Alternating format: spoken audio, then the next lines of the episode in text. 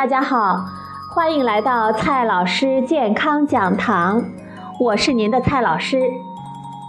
今天呢，蔡老师继续和大家讲营养、聊健康。今天我们聊的话题是：有机食品更安全吗？随着我们生活水平的提高，我们对健康也越来越关注。随之而来的是各种以健康为卖点的产品，比如说有机食品。不同的人为了不同的原因购买有机食品，比如说，有的人呢认为更加的有营养，有人认为更安全，有人认为更好吃。有人认为呢，对环境更友好。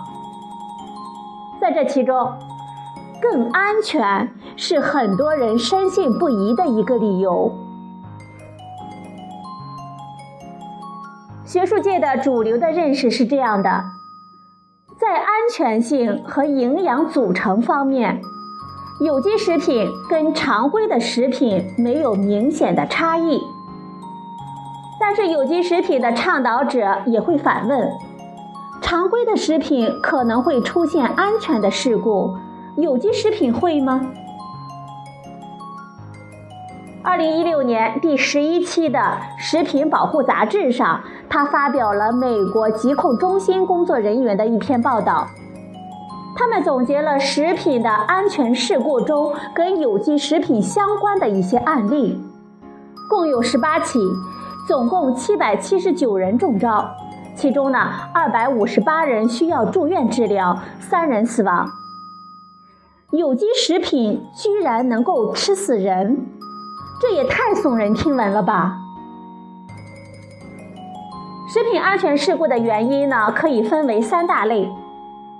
食物的生长过程中产生或者是吸收的有毒有害物质，比如说重金属、黄曲霉素等等；食品的生产和加工的过程中使用的有毒有害的物质的残留，比如说农药；致病微生物的污染，比如说沙门氏菌和大肠杆菌等等。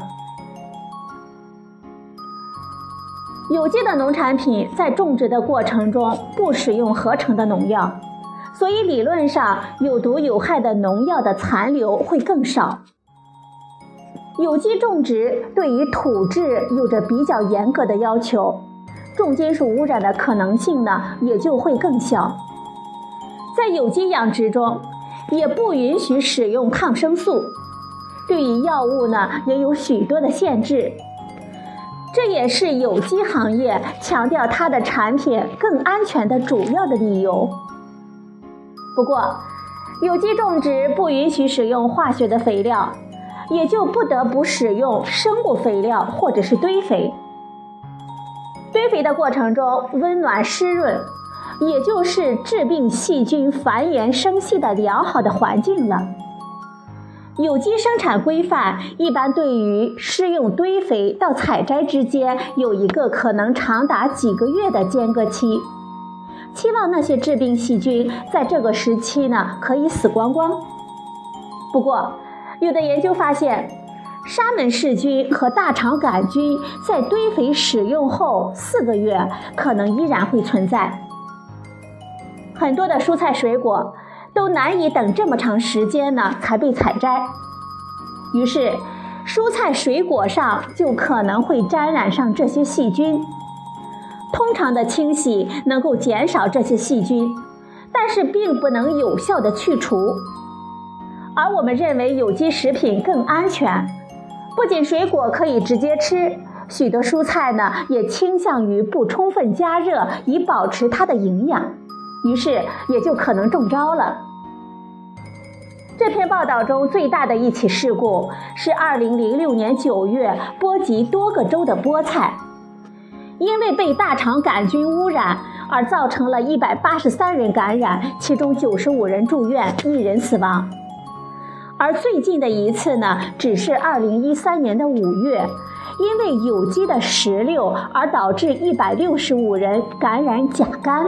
其中六十九人住院。这篇报告没有检索到有机的肉类导致的安全的事故。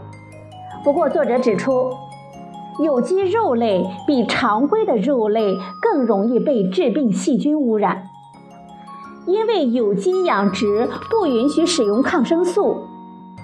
它的积极意义在于减少了抗性细菌的出现，但是付出的代价是被细菌污染的风险要更高。在一般的情况下，肉类在烹饪中会被充分的加热，这些致病细菌也就会被杀灭。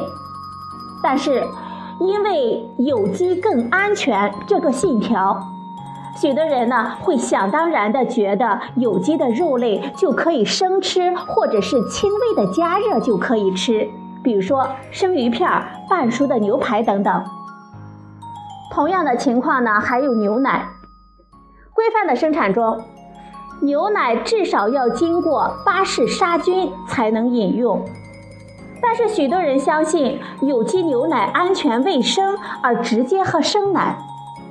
实际上，因为不能使用抗生素，这些有机奶被致病细菌污染的风险并不低。在这篇报告收集的十八起事故中，有四起是饮用未经加热的有机牛奶以及奶油导致的。